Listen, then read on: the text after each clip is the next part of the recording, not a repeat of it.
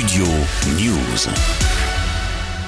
En pleine crise du logement, la Première ministre a présenté lundi son plan très attendu par les acteurs de la filière à la suite des discussions du Conseil national de la refondation.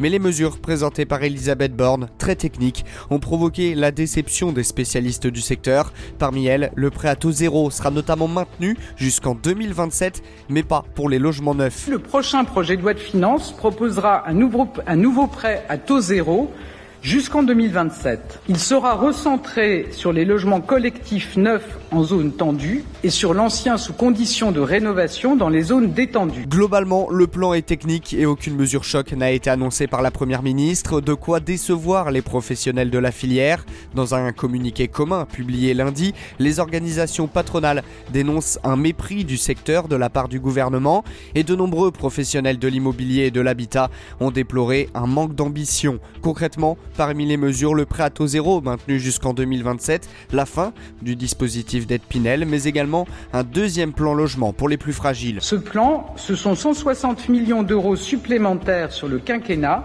Concrètement, ce plan permettra de lancer de nouveaux dispositifs d'accompagnement et de créer de nouvelles places en résidence sociale, en pension de famille ou dans des logements en intermédiation locative. Le Conseil national de la refondation avait été lancé en novembre 2022 par le ministre du Logement Olivier Klein, une concertation à laquelle l'ensemble du secteur, des associations aux organisations patronales ont été conviés. 700 propositions avaient été émises pour faire émerger une nouvelle politique du logement en France. Objectif favoriser l'accès à la propriété et au logement locatif.